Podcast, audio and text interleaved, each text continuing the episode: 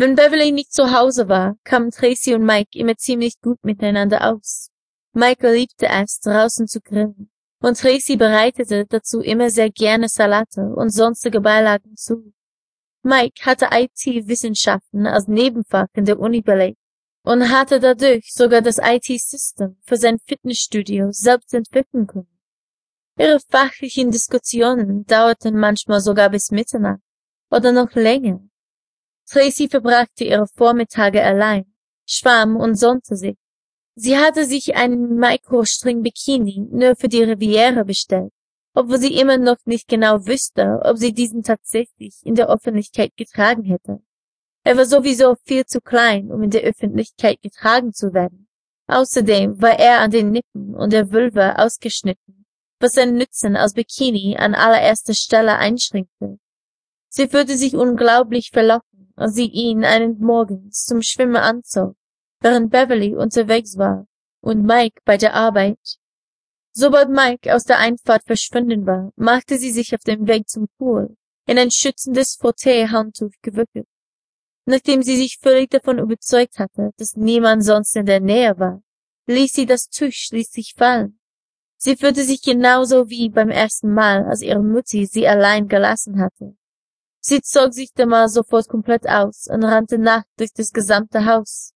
Sie fühlte sich so verführerisch, verlockend und frei dabei, begleitet von der Angst, jede Zeit könnte jemand nach Hause kommen und sie so erwischen. Niemand erwischte sie, und so verbrachte sie den Tag damit, eine ordentliche Ganzkörperbräune zu bekommen. Als sie gegen Ende des Tages wieder reingehen müsste, bevor Mike nach Hause kam, war es schwer für sie, wieder Klamotten anzusehen. Sie fühlten sich kratzig und ungemütlich an.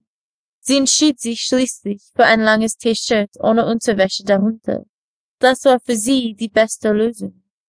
Mike fühlte sich ein wenig unbehaglich aufgrund ihres Outfits und teilte ihr dies auch schüchtern mit, als sie gerade dabei war, den Salat vorzubereiten. Tracy war mehr als überrascht, dass es ihm überhaupt aufgefallen war, und dann plötzlich eigenartig zufrieden, dass es ihm wirklich aufgefallen war. Aber mehr noch war sie davon beeindruckt, dass er es zugab. Da er ehrlich und direkt ihr gegenüber war, erzählte sie ihm auch, warum sie sich so anzog, und entschuldigte sich dafür, diese Unterhaltung änderte etwas an ihrer Beziehung auf eine Art, die keiner von beiden richtig wahrnahm, und Mike gab somit schließlich nach und bestand nicht mehr darauf, dass sie sich etwas Unbequemeres anziehen sollte. Er entschuldigte sich nach dem Abendessen und ging für ungefähr eine Stunde auf sein Zimmer, während Tracy den Abwasch übernahm und sich Popcorn für den Film vorbereitete, den sie anschauen wollte. Als er zurück nach unten kam, saß sie im Wohnzimmer und wartete darauf, dass der Film beginnen würde. Cindy, Marie und Shelley werden morgen nach Paris aufbrechen, seufzte sie untröstlich. Wann hast du Geburtstag, Tracy? Am vierten? Fragte Mike daraufhin. Sie nickte. Ja, ich werde neunzehn. Was das nicht alles Tolles für mich bereithält, sagte sie sarkastisch. Mike nahm das Telefon und wählte Beverlys Nummer, aber alles, was er zu hören bekam, war ihre Mailbox. Ich hinterließ ihr eine Nachricht. Hi Bells, ich bin's, Mike. Wenn du heute Abend zurück auf dein Zimmer gehst, ruf mir doch bitte an oder eben gleich morgen früh. Ich möchte, dass du dir die Woche vom vierten frei nimmst, damit wir mit Tracy anlässlich ihres Geburtstages wegfahren können. Vielleicht auf die Bahamas in die Villa von Onkel Ray. Gute Nacht und schlaf gut.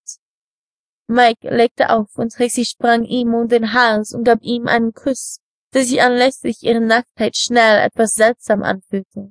Ihr dünner, mädchenhafter Körper war nackt unter den dünnen Baumwolle. Und obwohl sie so dünn war, erregten ihre winzigen Brüste und ihre nackte Hinten etwas Eigenartiges in Mike. Tracy fühlte seine Erektion an ihrem Bein wachsen und stand schnell von seinem Schoß auf hörte aber nicht auf, ihn zu umarmen und sagte, Danke, danke, danke, Mike. Gern geschehen, Süße. Wenn ich jetzt so darüber nachdenke, warum kommst du morgen nicht ins Fitnessstudio? Und ich werde ein paar der Mädels bitten, sich um deinen Sonnenbrand zu kümmern. Tracy stimmte freudig zu und setzte sich ihm gegenüber in den Nebensessel, um sich den Film anzusehen.